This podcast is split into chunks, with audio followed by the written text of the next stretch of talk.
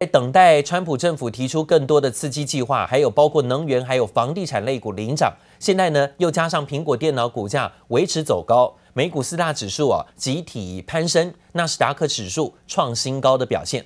不过呢，在美元呈现再贬值的修正压力当中，还有很多国家地区的政策啊，都是维持低利率、零利率政策，这是推升黄金最好的基准。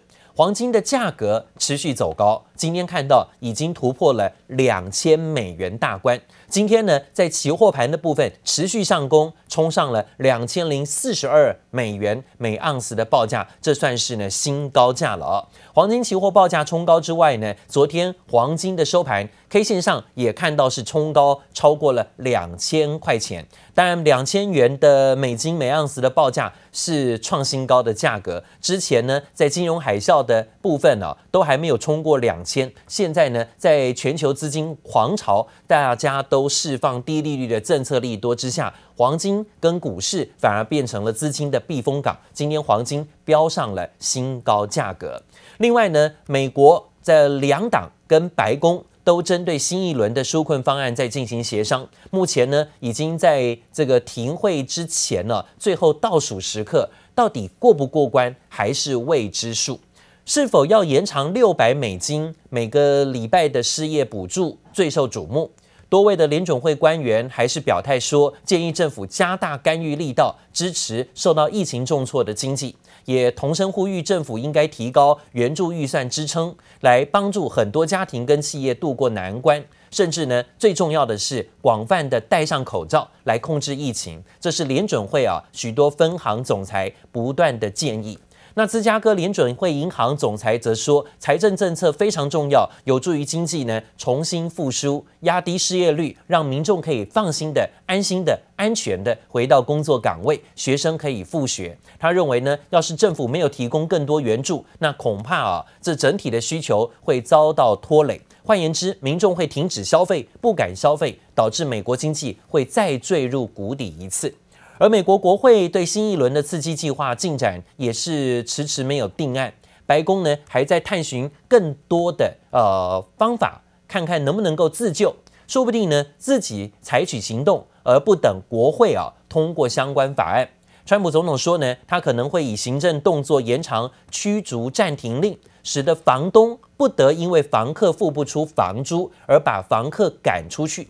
甚至呢，实施薪资税的减免措施。现在国会不同意啊，但是白宫呢想要这么做，但白宫也会啊研究川普能不能够进行的延长失业给付的加码措施有效的期限，因为这期限快要到期了。到底呢每个月啊能不能够付出相关的补贴给失业的民众度过现在生活困顿的难关，都是未定之天。而今天呢，这个川普跟白宫首席的防疫专家啊，佛气的意见不合，似乎又有新的啊冲突压力。因为呢，最新似乎又有另外一位白宫的防疫专家，现在是抗疫小组的召集人，叫做伯克斯医生。他现在提出的一些建议，跟川普似乎是又很大的冲突。那伯克斯接受访问时说呢，美国疫情进入了扩散新阶段，必须要小心，而且要赶快的做好防控。但是呢，这等于就是抹杀了川普政府现在的表现，代表说川普现在呢，在整个防疫的措施上还是很失败的。川普今天在记者会上啊，直接的就点名打脸这一位啊，伯克斯医生，似乎呢，他说他被啊现在的众议院议长呃佩洛西传染了。Lockdowns do not prevent infection in the future. They just don't. It comes back many times. 美国高达二十周新增确诊人数比前一周增加，超过十五万五千人丧命，疫情仍未缓和。美国总统川普最新强调，永远封城对于美国是不可行的道路，并以其他国家为例，认为多国在封城后还是出现疫情重燃。In our current phase, we must focus on protecting those at highest risk while allowing younger and healthier Americans to resume work and school. 纳斯达克指数三号再创新高，让川普开心邀功，更认为对手拜登如果当选，美股将崩解。自认对疫情控制得当，但白宫疫情专案小组协调人伯克斯医生对媒体警告，美国疫情扩散引发川普不开心。I think we're doing very well. I told Dr. Berks I think we're doing very well. She was in my office a little while ago. She's a person I have a lot of respect for. I think Nancy Pelosi's treated her very badly. 表面上说没事，但川普在推文上又说，众议院院长佩洛西说了许多关于伯克斯可怕的事情，才会让伯克斯吞下诱饵，打击川普政府对抗疫情的成果，很可悲。而过去在疫情记者会上，两名陪伴川普的白宫防疫小组成员就是佛奇和伯克斯医生。Just to see if there's any way that you can apply light and heat to cure. You know, if you could, and maybe you can, maybe you can't. Not as a treatment. I mean, certainly fever Yeah. is a good thing when you have a fever. It helps your body respond. But not as I've not seen 而由于疫情延烧，美国高达两千五百万失业和无薪假劳工，仰赖政府每周六百美元补助，在七月底到期，但新一轮纾困法案却仍在国会卡关。That was never something that I thought would happen to me in my life. 美国国会将在七号后进入八月休会期，再不解决，许多像这样的美国家庭生活也恐怕大受冲击。记者黄心如、黄一豪综报道。好，现在肺炎疫情的肆虐。病毒猛烈，甚至呢也波及到其他国家，包括现在的美国，包括现在的澳洲，甚至也包含了现在的日本。日本的疫情持续升温，累计确诊人数已经飙破了四万大关，甚至有造成境内啊一千人染疫丧命的这种消息。这严重也冲击了当地经济，还有包括民生的运作。再加上最近呢，日本连日的暴雨成灾，各地灾情不断。有周刊就爆料说，首相安倍晋三呢疑似过度劳累，竟然惊传在官邸出现吐血的消息。对此呢，日本的光房长官菅义伟出面回应，强调安倍的身体没有出现异状。最近呢，他都还有跟安倍见面。但是报道说呢，安倍最近都没有留在官邸内用餐，甚至过去早有传闻首相健康状况亮红灯的消息。另外呢，一样遭到疫情冲击选情的美国总统川普，面对美国境内疫情持续延烧，死亡案例已经高达十五万人，但是白宫还是束手无策。川普最新透过竞选团队向支持者发出一份邮件。居然是呼吁支持者也要戴上口罩了。川普终于低头认错，希望支持者戴上口罩，减少伤亡，同时还不忘继续把责任推给中国。再说一次，说美国的选情跟疫情都是被中国病毒肆虐给害惨了。但战中美之间的角力可能还是有新的动作。现在呢，打到了媒体战吗？环球时报今天总编辑在微博发文说。美国可能会要求中国驻美记者全部撤出，中国呢就会采取更猛烈的报复手段。中国外交部同日也表态，要是美方一意孤行，拒绝让中国记者延签的话，中方必定会被迫做出正当而且呢是正面的回应，坚决维持自身的正当权益。美方应立即纠正错误，停止对中国媒体和记者的政治打压。如果美方一意孤行、错上加错，中方必将被迫做出必要和正当的反应。而对于传出日本等国给企业搬家费，要他们离开中国的消息，中国外交部强调，中国没有也没有出现大规模的外资撤离潮，还有包括产业供应链的外移迹象，这一点呢倒是没看到啊。不过，《华尔街日报》引述了最新消息报道说，美国跟中国的贸易代表已经同意，在八月十五号会针对第一阶段的贸易协议会商，与会者包括美国贸易代表莱特海泽，还有包括中国国务院的副总理刘鹤。根据报道呢，这一场会议很可能会以视讯会议进行，而不是面对面啊。评估中国是否遵守今年初签署的第一阶段协议情况。协议要求中国在两年内增加采购价值两千亿美元的美国货。尽管呢，中国最近几个月的确有大幅度的采购农产品，但是采购的步调仍然是落后先前预估的目标。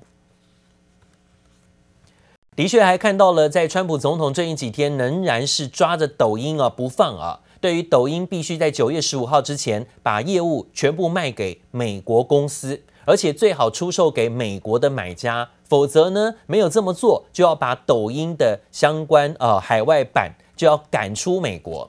川普已经做了这样的威胁，甚至今天呢还加码说哦，这笔交易如果让美国的科技业拿到手，美国的财政部将可以拿到很多的钱。他要求呢这些公司应该要回馈给美国政府，不管是来自微软或是中方，或者是交易价格多少。都是美国政府促成这件事情的，应该呢要获得很大比例的回报啊。川普就直接要求这些钱该拿来回馈给政府啊，直截了当的这么说了。美国新闻网站最新消息说，连苹果也对收购为这个所谓的抖音海外版是有浓厚的兴趣。加入潜在的买家之列，因为呢，抖音海外版拥有庞大的会员人数，许多的网红，还有很多的年轻人都大幅度的使用。今天呢，看到川普在禁止抖音在未来还有包括海外市场的一个发展，的确也惹怒了这些网红，还有包括年轻人。呃，更多的选票似乎是不想支持川普啊。而讲到了在抖音母公司北京字节跳动创办人张一鸣，最新呢也针对了近期出售美国业务的事件发表了谈话。他说呢，美方真正的目的并不是要强制抖音出售美国的业务，而是想要全面的禁止封禁抖音在全球的市场。中国媒体披露了张一鸣对于员工发出的两封内部信，在信中说呢，美方其实真正的目的是希望全面封锁，甚至更多的禁止，也预期未来会有更多困难。那他也坦言自己虽然不认同出售的决定，但也不会放弃探索任何的可能性。好，今天看到了，现在中方如何反击呢？今天传出了。在中国的部分，不管是对于苹果的 APP，还有包括一些软体进行了限制。现在呢，也包括中国企业要对苹果的语音助理 Siri 来展开侵权诉讼。早在二零零四年就发表过语音聊天机器人的大陆企业叫做上海这个智臻控诉苹果侵权。在六月，北京最高法院的关键逆转判决下。上海智臻这家公司昨天在高级法院再提诉讼，向苹果索赔人民币一百亿元，折合台币大概有四百多亿啊，要求苹果要停止制造、销售使用侵权的相关 Siri 的人工智慧语音助理的产品。两间企业的专利官司大战到现在已经有八年的时间。七年之后的话，大家看到苹果手机上有这个 Siri，这个小孩比它早了七年。苹果的智慧语音助理 Siri 居然在中国市场面临专利权的挑战。中国 AI 公司上海智臻最新指控苹果侵权，还声称自家研发的小爱机器人拥有专利，还一举告上上海高级人民法院，求偿一百亿人民币，相当台币四百二十二亿元。Demands that Apple stop the sale, production and use of its project that in product products that infringe on the patent, which include the majority of Apple. 呃，products as well。小爱机器人创办人袁辉还在微博上呛虾，绝不止于此。似乎案子还有进一步的动作。其实双方专利之争可以追溯到八年前，当时 Siri 刚进入中国市场，就被小爱机器人告上法院。苹果则以小爱机器人专利无效反击，但最新遭中国法院裁定驳回后，小爱机器人专利权侵害诉讼仍然得以进行。小爱机器人的话，实际上在零四年这个诞生的，它当年的话实现的功能，到现在来看啊，都还是非常超前。在网上，你用微信、微博、APP。还有有很多这样一些客服的机器人，那这些基本上也是小爱提供。苹果则发表声明重申没有侵权，称小爱机器人的专利与游戏和即时讯息有关，与 Siri 的专利保护范围不同。而在美中关系紧张之际，中国科技大厂华为以及短影音平台 TikTok 接连被美国盯上，为了不要成为下一个目标，网络视讯会议平台 Zoom 抢先行动。Zoom 发表声明宣布，将停止向中国用户直接销售产品，转由在中国的第三方公司提供服务，预计在八月二十三号生效。但港澳不受影响。由于 Zoom 的华裔创办人远征与中国关系深厚，研发团队也几乎都来自中国。尽管 Zoom 一再强调没有资安的问题，但最新的举动似乎有意与中国切割，换取美国市场的认同。杰里姆里加很综合报道。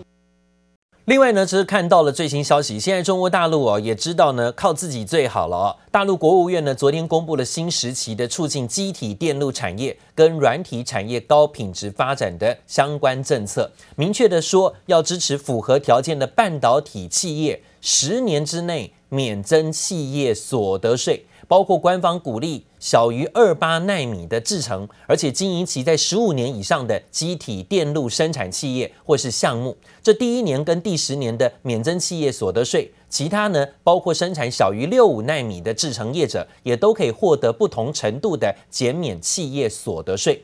同时鼓励半导体产业跟软体业在全球各地合作，以及境内外上市募资。外界预期呢，成立已经超过二十年的中芯国际会是最大的受惠者，这一点倒是值得注意。这等于说呢，是让台湾企业的部分，尤其是啊，积体电路半导体业的部分要特别留意。中国大陆给了这么多的优惠啊，可能要吸收更多的人才，还有包括呢，要扶植本土的积体电路半导体业。